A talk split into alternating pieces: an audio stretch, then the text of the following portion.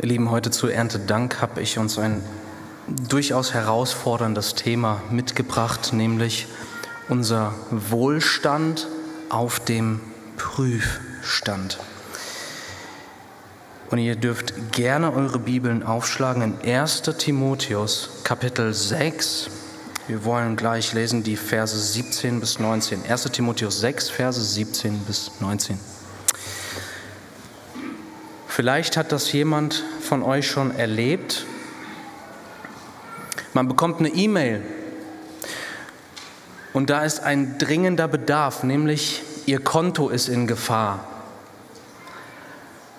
Und du wirst aufgefordert, den Link in der E-Mail anzuklicken und dann schnellstmöglich, um dein Konto, dein Geld in Sicherheit zu bringen vor einem Hackerangriff oder was auch immer, dass du dein altes Passwort und deinen alten Benutzernamen eintippst und dann ein neues Passwort auswählst.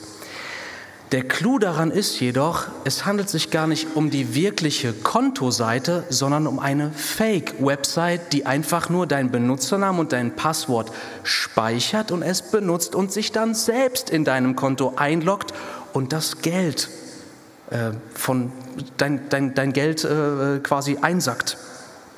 Das bedeutet, wer das tut, der tut eigentlich Folgendes. Der Akt, der dazu da ist, um, sicher, um zu sichern, was du hast, führt letztendlich zum Gegenteil, nämlich zum Verlust von dem, was du hast.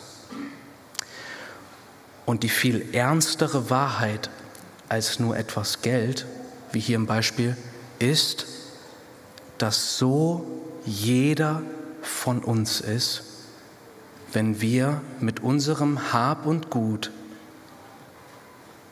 nicht so umgehen, wie Gott es uns sagt. Wir werden, wenn wir einfach nur unseren eigenen Weg gehen, losgelöst vom Schöpfer, dann wird das passieren. Du wirst weder im Hier und Jetzt wahres Leben finden, noch in der Zukunft ewiges Leben. Du wirst hier kein Leben finden, aber am Ende deinen letzten Cent abgeben und deine Seele einbüßen. Ja, es ist Gott so ernst, wie wir mit dem umgehen, was er uns gibt, dass es tatsächlich um unsere Seele geht. Aber das Wunderbare ist ja, dass Gott uns nicht einfach nur alleine uns selbst überlässt, sondern dass er ein Gott ist, der in unser Leben, der in dein Leben hineinspricht. Und so lasst uns diesen Text lesen. Und im Text selbst siehst du, was Gottes Absicht ist, wenn er in dein Leben hineinspricht. Also 1 Timotheus 6, Vers 17, den Reichen in dem gegenwärtigen Zeitlauf gebiete, nicht hochmütig zu sein, noch auf die Ungewissheit des Reichtums Hoffnung zu setzen, sondern auf Gott, der uns alles reichlich darreicht zum Genuss. Gebiete ihnen Gutes zu tun, reich zu sein an guten Werken, freigebig zu sein, mitteilsam, indem sie sich selbst eine gute Grundlage für die Zukunft sammeln, damit sie das wirkliche Leben ergreifen. Amen. Im Herzen, in der Mitte des Textes, da siehst du, wer dieser Gott ist, mit dem wir es zu tun haben. Wie heißt es hier? Es geht um den Gott, der uns alles reichlich darreicht zum Genuss. Und das ist die Verbindung zu Erntedank dass wenn wir die Ernte feiern und so letztendlich unser ganzes Hab und Gut, alles, was der Herr uns eben in dieser Schöpfung zuteil werden lässt, dass das alles von Gott geschenkt wird, nicht damit wir uns einfach nur schuldig fühlen, nicht damit wir einfach nur eine Verantwortung spüren, damit gut umzugehen, sondern er gibt es uns reichlich zum Genuss. Er erfreut uns. Er ist ein guter Gott.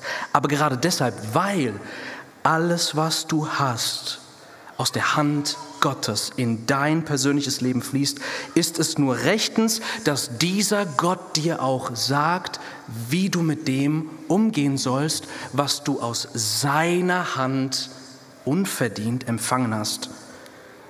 Deswegen lasst uns hier sehen, was Gott uns zu sagen hat. Und zuallererst lasst uns sehen, dass wir hier wirklich angesprochen sind und dann, wie wir angesprochen sind, bevor wir in den eigentlichen Text gehen. Also lasst uns zunächst erkennen, dass wir es sind, die hier angesprochen sind. Das heißt hier ja, den Reichen in dem gegenwärtigen Zeitlauf gebiete. Also das ist der erste Satz. Hier sind die Reichen in der Gemeinde in Ephesus, Timotheus war gerade in Ephesus, in der Gemeinde, sind hier angesprochen. Die Frage ist dann natürlich, sind wir die Reichen, du und ich. Und wenn ich es vorsichtig ausdrücke, muss ich sagen, mindestens die meisten hier in diesem Raum sind angesprochen. Wir sind eine reiche Nation. Man möchte fast sagen, noch. ähm, wir befinden uns in dem Human Development Index der United Nations. Aktuell sind ein bisschen runtergerutscht auf Platz 9. Also von über 180 untersuchten Nationen sind wir unter den Top 10. Und da werden verschiedene Kategorien beinhaltet, äh, also mit einbezogen, die Versorgung, die Lebenserwartung, die Bildungsmöglichkeiten, der Besitz, die Mobilität, gesundheitliche Versorgung. Und all diese Aspekte zusammengenommen zeigt uns, wir sind global betrachtet definitiv die, die hier angesprochen sind, die Reichen, die es materiell betrachtet gut haben. Warum gibt es überhaupt reiche Christen, fragst du vielleicht. In dem gleichen Kapitel sehen wir zunächst einmal die Warnung davor, reich werden zu wollen. Und da sagt uns der Herr durch den Apostel Paulus, dass diejenigen, die reich werden wollen, sich selbst in Versuchung verstricken und dass deswegen einige vom Glauben abgeirrt sind. Also die Gefahr ist definitiv, wenn du sagst, ja, ich will so gerne reich werden, das an sich ist schon falsche Richtung, Sünde. Aber wenn es doch da so drin steht, so die Gefahr davor, reich werden zu wollen, wie kann es sein, dass gleichzeitig Reiche in der Gemeinde existieren? Nun, es ist ganz einfach so, dass es in dieser Schöpfung gewisse Gesetze gibt. Beispielsweise Sprüche 22, Vers 29, wo es heißt, siehst du einen Mann, der in seinem Geschäft geschickt ist? Vor Königen wird er stehen. Er wird nicht vor Niedrigen stehen. Das bedeutet, und deswegen ist das auch häufig der Fall. Christen haben eine hohe Arbeitsmoral. Sie haben zum Ziel, zur Ehre Gottes das Beste zu geben. Und das führt logischerweise oftmals dahin, dass sie auch beruflich erfolgreich sind. Also natürlich keine pauschale Regel, aber das kann der Fall sein, gerade wenn du deinen Job gut machst, sodass Christen, obwohl das nicht ihr Ziel war, sondern gute Arbeit abzuliefern, dass sie zu einem hohen Einkommen äh, finden. Und es ist beeindruckend, wenn wir uns das mal vor Augen halten, was hier eigentlich passiert.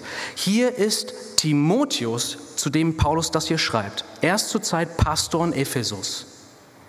Und eigentlich kennen wir das aus der Welt so, dass die Reichen die Welt regieren. Die Reichen treffen die großen Entscheidungen, sei es auch inoffiziell irgendwo hinter dem Vorhang der Weltgeschichte.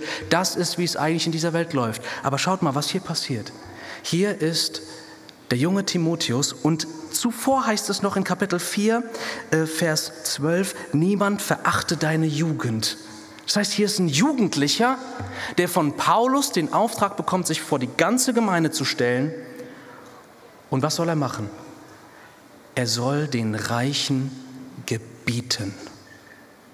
Er soll gebieten. Stellt euch das vor.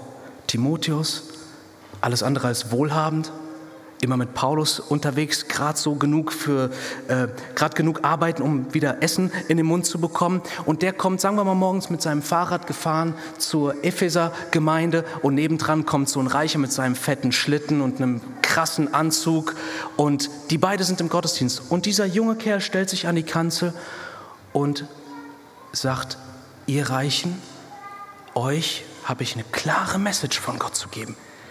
Ihr sollt Punkt, Punkt, Punkt. Und das ist so wunderbar, ihr Lieben, dass wir hier sehen, wie die Gemeinde von Jesus Christus geleitet wird, nämlich nicht nach den Maßstäben dieser Welt. Wenn hier jemand reinkommt und er ist der größte Spender von allen Gemeindemitgliedern, dann hat das in keinster Weise zur Folge, dass er auch nur ein Hauch mehr zu sagen hat hier. Wir sehen das hier im Text, dass Timotheus aufgrund seiner Qualifikation beauftragt ist, Pastor zu sein und er soll ohne Ansehen der Person die Wahrheit Gottes verkündigen.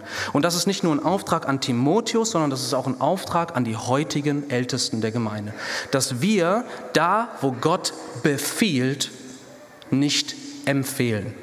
Also wir sehen das hier im Text. Gott empfiehlt hier nichts, er befiehlt etwas, denn er ist Gott. Und deswegen, ihr Lieben, ist es nur rechtens und richtig, dass da, wo Gott klar spricht, dass auch wir hier in der Gemeinde klar sprechen. Und was Gott uns jetzt sagt, und jetzt kommen wir zum, zur Botschaft, um was es hier geht. Der Ton ist, Gott redet Klartext zu dir. Und Gott redet hier im Befehlston zu uns, damit erstens wir innerlich umdenken. Zweitens, wir sichtbare Frucht bringen. Und drittens, wir wahres Leben finden. Also Gott befiehlt uns hier im Text, Gott redet im Befehlston, damit wir erstens, und das ist der erste Vers, innerlich umdenken, zweitens sichtbare Frucht bringen, der nächste Vers 18, und zuletzt drittens wahres Leben finden. Wenn Gott redet, dann redet er immer zuerst in dein Innerstes hinein. Er adressiert nicht einfach deine äußeren Taten. Die Botschaft im Text heißt nicht, tu gute Werke, sei großzügig. Nein, zuallererst geht es um das, was in dir vor sich geht. Das ist Gott am allerwichtigsten. Wahre Veränderung, christliche Veränderung geht immer von innen nach außen. Sie ist niemals aus, aufgezwungen, niemals erzwungen, sondern sie, sie vollzieht sich durch die Veränderung deiner Überzeugungen, deiner Wünsche, deiner Sicht. Und das ist, was heute passieren soll. Ich stehe heute hier, damit dein Blick auf dein Hab und Gut völlig anders wird, dass deine Beziehung zu deinem Kontostand völlig anders wird. Und dann ruft Gott uns auch im zweiten Punkt zu sichtbarer Frucht auf, aber dann letztendlich alles, weil er ein guter Gott ist, damit wir, Ende des, Ende des Textes, das wahre Leben ergreifen. Hier geht es um nichts Geringeres als, ob du wirklich leben willst oder nicht.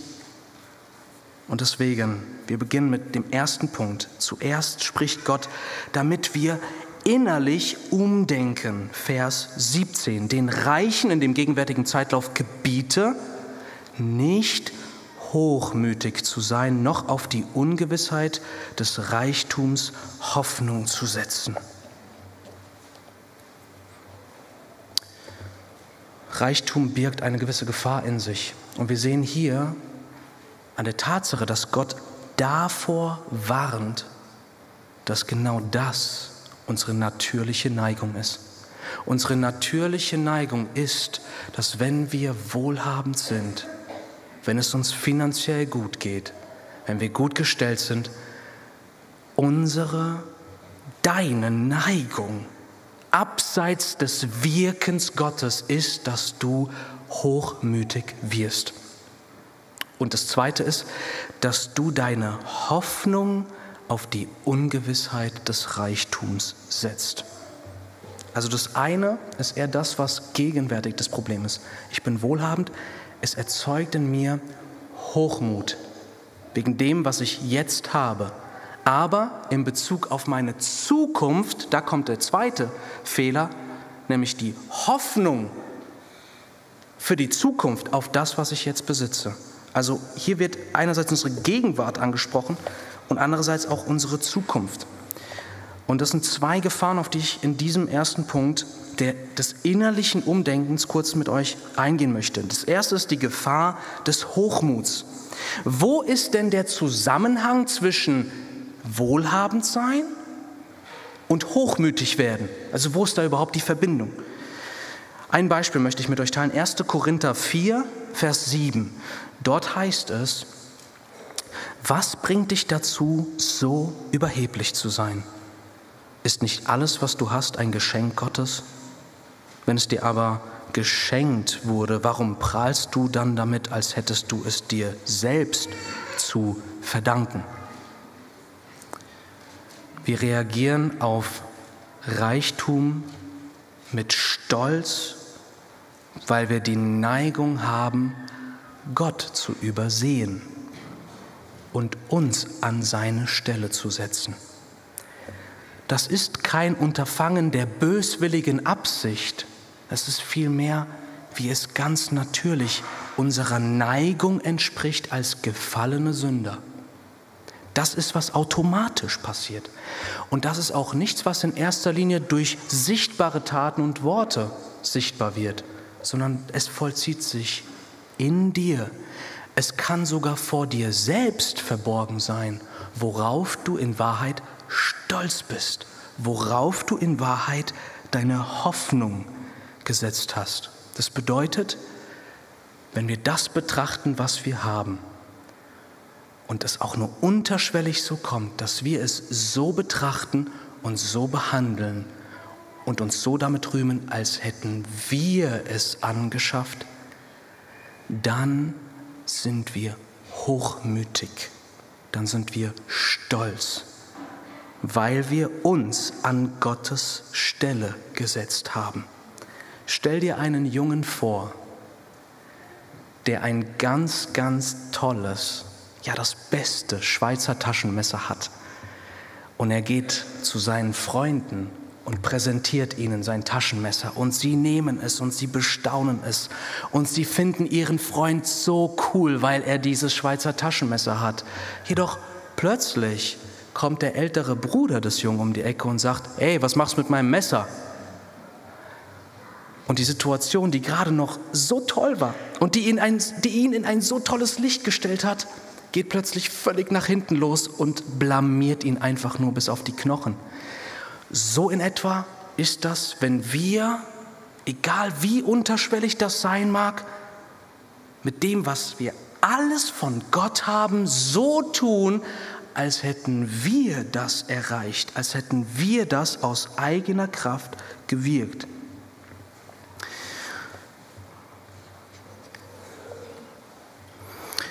Und Hochmut, Stolz ist für Gott alles andere als ein Kinderspiel. Es ist der Stolz, die Sünde des Stolzes, die den strahlendsten Engel in den schrecklichsten Dämon verwandelt hat. Satan. Er war der Glanzstern Luzifer. Aber er wollte sich Gott gleich machen und er wurde in die tiefste Tiefe geworfen. Das ist es, was Stolz tut. Wenn wir eine stolze Herzenshaltung haben, dann ist das wie eine Einladung Gottes an uns Gericht zu üben. Denn er von seiner eigenen Natürlichkeit her, er widersteht dem Stolzen. Er ist auf Angriffskurs mit dem Stolzen. Warum? Weil der Stolze ihm seine Ehre raubt. Der Stolze läuft mit dem Taschenmesser rum und tut so, als wäre es seins und freut sich, wenn er dafür gesehen und gelobt und geliebt wird. Aber er freut sich letztendlich nicht an dem, der es gegeben hat, sondern ihn sperrt er vielmehr aus. Das ist problematisch. Das zweite ist die Gefahr falscher Hoffnung. Es heißt hier, gebiete ihnen nicht hochmütig zu sein, noch auf die Ungewissheit des Reichtums Hoffnung zu setzen. Also, was bedeutet das im Klartext? Das bedeutet, du schaust an, was du hast Und das, was du hast, sorgt dafür, dass du keine Sorgen in Bezug auf die Zukunft hast. Das, was du besitzt, was du jetzt hast, vielleicht dein Haus, vielleicht ein bisschen was angespartes, egal was es ist, das weckt in dir das Gefühl oder den Frieden, dass es schon alles gut werden wird. Das bedeutet, du setzt dein Vertrauen auf das, was du hast und nicht auf den lebendigen Gott, von dem du alles hast. In Wahrheit ist es so, wie es hier so messerscharf steht. Sage ihnen, dass sie nicht Hoffnung auf die Ungewissheit des Reichtums setzen sollen. Wenn du auf das vertraust, was du besitzt, dann ist das nichts anderes wie, als würdest du deine Hoffnung auf Ungewisses setzen, auf etwas, das nicht trägt. Das ist so, als würdest du einfach fröhlich über einen zugefrorenen See laufen und du hast eigentlich keine Ahnung, wie dick das Eis ist, auf dem du läufst und ob es dich überhaupt trägt. Oder über einem tiefen Abgrund hängst du dich an ein Seil, ohne zu wissen, ob und wie lange es dich trägt. Das bedeutet es, auf etwas zu hoffen, was nicht sicher ist. Wie viele Ereignisse gab es schon in der Geschichte, wo genau das wahr geworden ist? So unsicher ist das was wir haben. Wir sehen auch jetzt, deswegen ist die Predigt heute eigentlich doppelt relevant, denn wir dürfen etwas davon sehen, heute, wie diese Ungewissheit praktisch aussieht.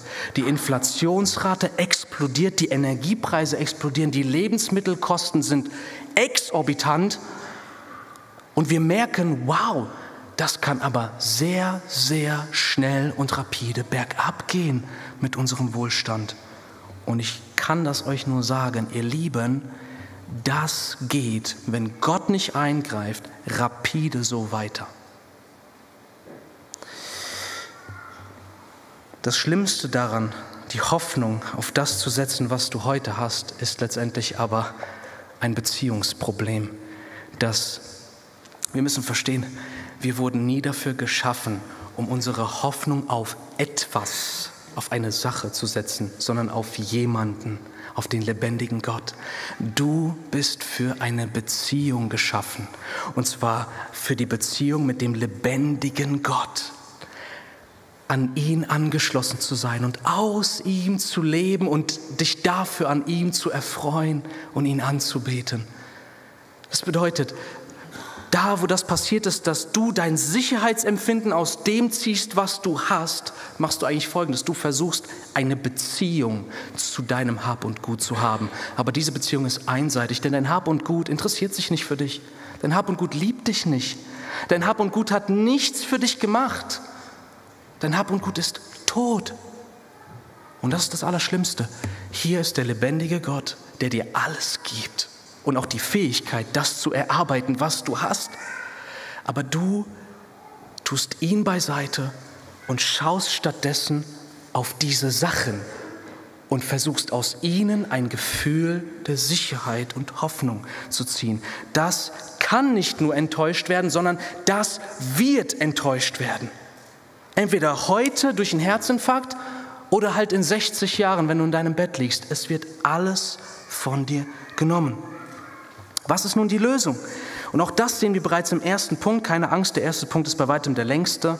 Ähm, die Lösung für dieses innere Umdenken, für, die, für alle, zuallererst die innere Veränderung sehen wir auch in diesem Vers, nämlich wir sollen nicht hochmütig sein, noch die Hoffnung auf die Ungewissheit des Reichtums setzen, sondern, und jetzt kommt das, was wir stattdessen tun sollen, sondern sie sollen auf Gott hoffen, der uns alles reichlich darreicht zum Genuss.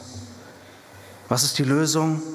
Die Lösung für dich heute, ob du im kleineren oder größeren an deinem Reichtum hängst, dadurch hochmütig bist oder darauf hoffst, ist nicht, dass du jetzt auf deinen Blick auf dir lässt und dich mies und schlecht fühlst, sondern dass du deinen Blick von dir weglenkst auf Gott. Das macht Paulus hier.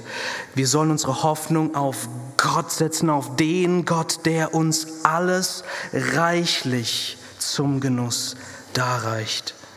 Das bedeutet, mach dir bewusst, wer dieser Gott ist. den du austauschst oder ausgetauscht hast. Es ist der Gott, von dem du alles hast. Ich frage mich manchmal, was für einen Effekt hätte es auf mich, wenn ich morgens aufstehe und alles in meiner Wohnung, alles, was ich habe, wäre jeden Morgen neu in Geschenkpapier eingepackt. Das würde mir vielleicht dabei helfen, ein Bewusstsein zu entwickeln dafür, dass alles, was ich habe, von Gott ist wenn morgens jedes einzelne meiner Kinder in Geschenkpapier eingepackt ist, wenn mein Auto morgens in Geschenkpapier eingepackt ist, wenn dieses Haus in Geschenkpapier eingepackt ist, obwohl es nicht mir gehört, aber als Gemeinde, dass ich weiß, Mensch, was für ein Geschenk. Und das sollten wir doch eigentlich jeden Tag nicht anders können, als überzulaufen vom Lob. Deshalb schau auf diesen Gott, denn er ist es, der dir alles gibt. Beachtet bitte auch, dass hier die Gegenwartsform benutzt wird. Also Gott ist ein Gott, der dich live versorgt. Er ist der, der uns alles darreicht. Das heißt, es endet nicht. Er gibt dir jeden Tag neu das, was du brauchst und viel darüber hinaus. Er ist der Gott, der, damit er das tun kann, seinen Sohn dargereicht hat. Dass er unsere Beziehung mit Gott erstmal wieder in Ordnung bringt bevor wir dann Gott als Vater haben können, mit ihm versöhnt sind und unter seiner Versorgung stehen. Er ist der Gott, der gibt. Und von ihm hast du alles. Und er meint es gut, du darfst genießen. Der Herr schenkt es, dass wir die Dinge empfangen und wir sollen uns auch daran erfreuen, uns daran genüsslich tun. Wie wunderbar ist Gott. Und das ruft in uns nicht Hochmut, sondern plötzlich Demut hervor. Dass du mit ganz neuen Augen auf das schaust, was du hast. Dass du, der du dir bewusst bist, dass du dir bei Gott gar nichts verdient hast, außer sein Gericht für deine Sünden, dass dieser Gott ist, der, dass dieser Gott es ist, der dich reichlich beschenkt und dir Gutes tut. Das gilt übrigens auch für dich heute, wenn du nicht Christ bist.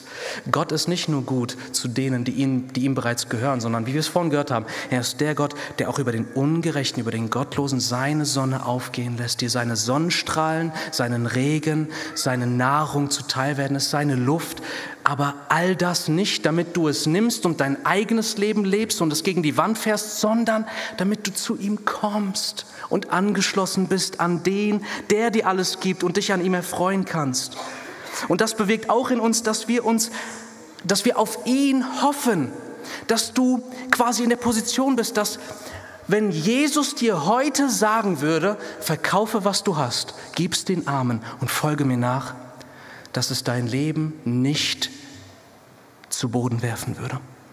Weil du genau weißt, letztendlich lebst du nicht von deinem Kontostand, du lebst aus der Hand Gottes. Und du darfst wie Hiob sagen, der Herr hat es gegeben, der Herr hat es genommen, gelobt sei der Name des Herrn. Aber wenn du heute hier bist und Jesus würde dir heute sagen, was er auch schon einem anderen Menschen gesagt hat, verkaufe heute, was du besitzt und komm, folge mir nach. Und du würdest, wenn du ehrlich bist, sagen, nein, dann kann ich dir sagen,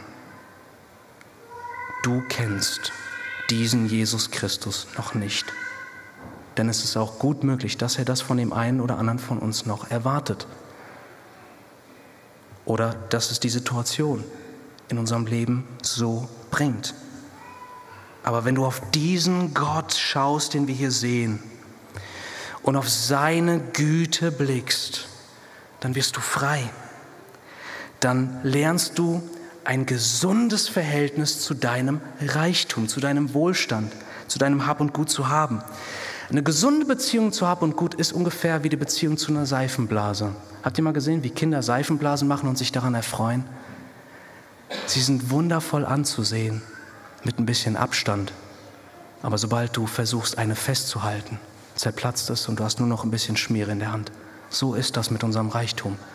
Wir brauchen einen gewissen Abstand dazu, sodass wir einerseits sagen, Herr, danke, wie toll, was für ein Segen, dass du es mir gut gehen lässt. Und auf der anderen Seite, ah, ah, auf dich hoffe ich nicht. Und ich bin nicht hochmütig wegen dir, denn du bist vom Herrn und auf ihn schaue ich. Das ist es, was innere Veränderung letztendlich beinhaltet. Das sich wegwenden von unserer bisherigen Neigung und unserer natürlichen Neigung hin zu dem Gott, der uns alles reichlich darreicht. Und höre doch die Worte von Jesus. Matthäus 6, 26. Jesus sagt, seht die Vögel des Himmels an, sie sehen nicht und ernten nicht, sie sammeln auch nicht in Scheunen, und euer himmlischer Vater ernährt sie doch. Seid ihr nicht viel mehr wert als sie? Jesus sagt dir heute hier im Text, jedes Mal, wenn über dir ein Vogel vorbeifliegt, jedes Mal, wenn du zum Himmel schaust und da siehst du ein oder zwei Vögel, das ist eine Predigt des Vaters zu dir. Du sollst auf diesen Vogel sehen und du sollst dir die Frage stellen, Mensch, wie überlebt der eigentlich? Der hat kein Gehalt, der hat keine Arbeitsstelle, der hat nicht irgendwelche Vorratskämmer, aber der Herr versorgt ihn. Und schaut mal, wie es hier im Text heißt. Euer Vater versorgt sie. Es heißt nicht, ihr Vater versorgt sie. Also Jesus sagt hier unterm Strich, ihr lieben Jünger, Gott ist euer Vater. Und selbst diese Vögel, die nicht seine Kinder sind, versorgt er. Wie viel mehr euch? Die er so sehr lieb hat, dass er seinen Sohn gegeben hat. Das bedeutet, reiß dein Herz heute los von jeder Bindung an deinen Reichtum. Wirf es heute, wenn auch nicht wörtlich, so zumindest im Herzen von dir weg, dass du davon frei bist. Und wenn du nur frei werden kannst davon, indem du es loslässt, so wie der reiche Jüngling, den Jesus dazu aufgefordert hat, dann fordere ich dich auf, löse dich davon und verkauf wirklich, was du hast und gib's dem Reich Gottes und du folge heute Christus nach, wenn dein Reichtum dich knechtet. Werde frei.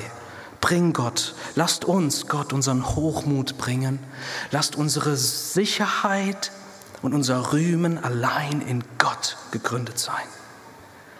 Zweiter Punkt. Jetzt sind wir bereit für sichtbar Frucht bringen. Vers 18.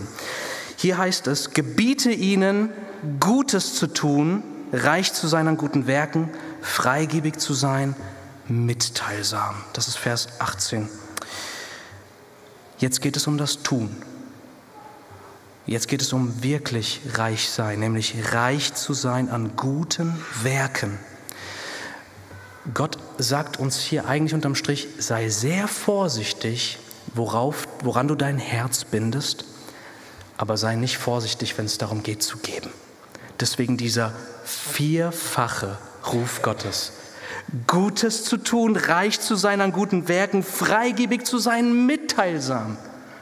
Das heißt, Sei nicht vorsichtig, sondern sei jemand, der loslässt, der gibt. Und hier lese ich uns aus 2. Korinther 9, Verse 6 bis 11, weil das auch so äh, in unsere äh, in diese Frage hineinspricht. Wie sieht das denn aus? Gott sagt, wer wenig sät, wird auch wenig ernten. Und wer reichlich sät, wird reichlich ernten. Jeder soll für sich selbst entscheiden, wie viel er geben möchte und soll den Betrag dann ohne Bedauern und ohne Widerstreben spenden. Gott liebt den, der fröhlich gibt. Er hat die Macht, euch mit all seiner Gnade zu überschütten, damit ihr in jeder Hinsicht und zu jeder Zeit alles habt, was ihr zum Leben braucht und damit ihr sogar noch auf die verschiedenste Weise Gutes tun könnt. Das bedeutet, sei nicht vorsichtig im Geben. Und ich weiß, Christen, die kommen dann schnell so auf den Trichter, ja, aber wir sollen doch nicht unseren Verstand über Bord werfen. Natürlich sollst du nicht deinen Verstand über Bord werfen. Ich habe es einmal erlebt, da kommt einer, da war ich noch Jugendleiter und da kommt ein Jugendlicher zu mir und sagt, hey, kannst du mir Geld leihen? Ich würde gern die Leute einladen. Und ich so, Moment mal, ich würde dir zwar leihen, damit du was essen kannst, aber ich leih dir doch kein Geld, was du nicht hast, damit du Leute einladen kannst mit einem Geld, was du nicht hast. Ja, natürlich. Und das steht auch so in der Bibel. Wir sind Gott wohlgefällig gemäß dem, was wir haben, nicht gemäß dem, was wir nicht haben. Aber wie sieht das nun aus, freigebig zu sein? Denn es gibt viele unter uns, die als Christen kalkulieren, als wären sie nicht Christen. Und ihr Lieben, Man muss das beim Namen nennen, dass das Sünde ist. Das ist nämlich kein Leben im Glauben, sondern ein Leben im Rechnen. Verstehen wir das? Hier heißt es, wir sollen reich sein an guten Werken. Und in dem Text, den ich gerade gelesen habe, heißt es ja auch, wir sollen geben. Und was dann passiert, wenn wir reichlich geben, ist, dass der Herr uns reichlich gibt, dass durch uns so viel fließt, damit wir weiterhin Gutes tun können. Das bedeutet, riskiere etwas für Gott. Nicht waghalsig, töricht, aber doch im Glauben. Sei freigebig. Wie sieht das, wie sieht das aus? Sei über Gastfreundschaft. Leihe jemandem, wenn er etwas braucht. Sei großzügig. Sei großzügig zu deiner Ehefrau, zu deiner Familie. Sei nicht geizig. Nutze Gelegenheiten, wenn jemand Hilfe braucht, wenn jemand mal dein Auto braucht oder dein Rasenmäher oder was weiß ich. Schau mit offenen Augen und mit der Absicht zu geben. Mit dem Geben, ihr Lieben, ist es wie mit dem Wasserkreislauf. Wenn es irgendwo gestaut wird, gibt es Probleme. Aber wenn es fließt, dann bleibt alles reich und lebendig. Das heißt, es regnet und die Erde nimmt den Regen auf und letztendlich verdunstet das Wasser wieder und es gibt neuen Regen. Aber was, wenn es länger nicht regnet? Was ist, wenn es eine Dürre gibt? Was ist, wenn die Wolken so lange Wasser aufstauen, bis es zu einer Flut kommt? Das ist immer schlecht. Also insofern ist das wirklich als ein geistlicher Kreislauf zu betrachten, dass wir doch wirklich sicherstellen, dass wir großzügig, großzügig sind in jeder Hinsicht. Und das gilt natürlich auch für unser finanzielles Opfer, was wir dem Herrn dadurch geben, dass wir es seiner Gemeinde geben. Und auch dazu ermutige ich euch heute neu, dass ihr da treu seid, gemäß euren Möglichkeiten oder vielmehr gemäß eures Glaubens. Was in dieser Welt ist kostbarer? Was in dieser Welt ist mehr finanziell wert, unterstützt zu werden als die Gemeinde Jesu Christi? Dazu animiere ich jeden Einzelnen. Und damit kommen wir zum dritten Punkt. Wohin führt das alles? Wenn wir uns an Gott hängen und wenn wir statt festzuhalten Geber werden, es führt dazu, dass du anfängst wirklich zu leben. Vers 19, letzter Punkt, das wahre Leben. Es heißt hier, indem, also wenn wir das tun, indem sie sich selbst eine gute Grundlage für die Zukunft sammeln, damit sie das wirkliche Leben ergreifen. Hier sind zwei Dinge. Erstens, du sammelst dir eine gute Grundlage für die Zukunft. Und zweitens, du ergreifst das wahre Leben. Das ist es, was du in Wahrheit tust, wenn du großzügig wirst. Wie sieht das nun aus? Also das Erste ist, du schaffst dir, du sammelst dir eine gute Grundlage, ein Fundament für die Zukunft. Das ist Reich, Reichsgottes Logik. Reichsgottes Logik bedeutet nicht durch Behalten, sondern ironischerweise durch Geben sicherst du deine Zukunft. Und das hat einen natürlichen und auch einen übernatürlichen Aspekt. Der natürliche Aspekt ist, dass wenn du anderen Menschen Gutes tust und dann irgendwann selbst bedürftig bist, dann kannst du damit rechnen, dass du das erntest, was du gesät hast, dass auch diese Menschen für dich da sind. Oder dass du es erlebst, nachdem du in deine Kinder viel investiert hast, dass es für sie selbstverständlich ist, dass sie auch für dich da sind, wenn du etwas brauchst, vielleicht im hohen Alter. Aber es hat auch vor allen Dingen einen übernatürlichen Aspekt, nämlich dass Gott dir hier zusagt, dass, dass er deine Grundlage für die Zukunft ist. Gebe und der Herr wird dir geben. Das ist eine sichere Grundlage. Nicht Aktien, nicht Immobilien sind eine sichere Grundlage, gar nichts, auch nicht Gold oder Silber oder sonst was, sondern Gott allein. Er überdauert jede Finanzkrise und er wird niemals arm. Lass ihn dein Versorger sein, indem du ihm vertraust und auf ihn hörst. Aber das Zweite ist dann auch, damit sie das wahre Leben ergreifen. Deine Beziehung zu deinem Hab und Gut entscheidet über dein Leben und ob du es ergreifst oder nicht. So ernst ist es. Das gilt sowohl für das jetzige als auch für das ewige Leben. So ernst ist es.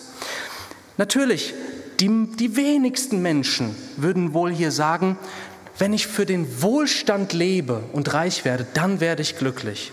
Ich glaube, die meisten von euch sind nicht so naiv. Aber vielleicht sind einige da, die sich einen Zwischenweg überlegt haben Nämlich, nein, nein, ich will ja nicht für meinen Besitz, meinen Wohlstand leben. Nee, ich will auch an Gott glauben und auch Jesus folgen. Aber beides in Kombi, das ist das Paket des Lebens. Und weißt du, wenn das deine Einstellung ist, dann spricht Jesus selbst zu dir, ihr könnt nicht Gott und dem Mammon dienen. Niemand kann zwei Herren dienen. Es wird mit der Zeit klar, dass du den einen in Wahrheit verachtest und dem anderen in Wahrheit dienst. Deswegen nimm das bitte ernst der Herr will dir ewiges Leben geben, aber das tut er nur dann, wenn du kommst und dich an ihn hängst. Und weißt du, das darfst du jetzt tun, das darfst du heute tun, auch wenn du jetzt noch in Wahrheit an deinem Reichtum hängst. Wenn du sagst, ich kann mich selbst doch nicht verändern, ich hänge daran und so kann ich doch nicht zu Jesus kommen. Doch, Du kannst heute genauso zu Jesus kommen, denn weißt du, er ist für Sünder gestorben, für Gottlose, für die, die, es, die sich nicht selbst verändern können. Und er wird in dein Leben kommen und er wird dich zu einem neuen Menschen machen, zu einer neuen Schöpfung, sodass du wie Zachäus, nachdem Christus zu ihm eingekehrt ist, sagen kannst, Herr, ich gebe die Hälfte meines Reichtums weg, ich gebe, wo ich jemanden betrogen habe, vierfach zurück und so weiter. Aber es ist nicht nur das ewige Leben, was auf dem Spiel steht, sondern es geht auch darum, dass wir hier das jetzige Leben ergreifen. Und das sehen wir auch hier in diesem Brief, in Kapitel 4, Vers 8. Da bekommen wir einen wichtigen Hinweis. Nur um sicherzustellen, dass hier nicht jemand ist, der nur das ewige Leben hier in dem Text sieht. Nach dem Motto, ja, es geht ums ewige Leben, ich will aber auch jetzt leben.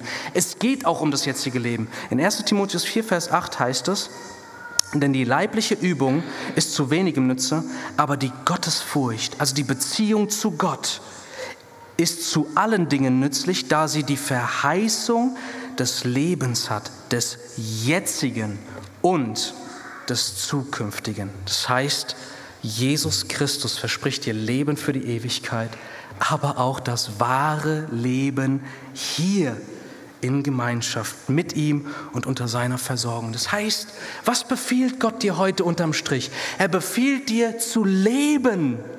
Er ruft dir heute zu, lebe doch. Komm zu mir, schau auf mich.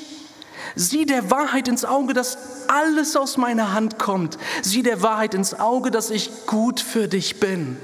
Schau auf das, was mein Sohn am Kreuz für dich vollbracht hat und komm zu mir. Und ich, ich möchte genau damit schließen, indem ich deinen Blick auf Christus lenke. Weißt du, er ist der Sohn Gottes und der Kronprinz des Himmels hat es so gewollt, dass er seine Liebe zu dir so schmerzlich klar sichtbar macht, dass er, der Prinz des Himmels, nackt dürstend und von Schmerzen durchbohrt ans Kreuz ging. 2. Korinther 8, Vers 9, ihr wisst ja, woran sich die Gnade von Jesus Christus, unserem Herrn, gezeigt hat. Er, der reich war, wurde arm, damit ihr durch seine Armut reich werdet. Wenn du fragst, warum gibt es heute reiche Christen in der Gemeinde? Damit durch euch, ihr Reichen, in dieser Welt etwas von der Liebe Christi sichtbar wird. Die Armen unter uns mögen sich darin rühmen, dass sie so reich sind im Herrn Jesus Christus. Und die Reichen unter uns mögen es als eine Gnade sehen, dass sie dadurch, dass sie die Gebenden sind, statt die Geizigen, etwas von Christus in dieser Welt sichtbar machen und so auch ein lebendiges Zeugnis, gerade in unserer materialistisch gesinnten Zeit sind, dass das Leben in Christus zu finden ist und nicht in unserem Hab und Gut. Und so lasst uns das umsetzen. Und höre auf Gott, der dir heute zuruft. Ändere deine Gesinnung, denke um, schau auf mich, höre auf mich, gib und lebe. Amen.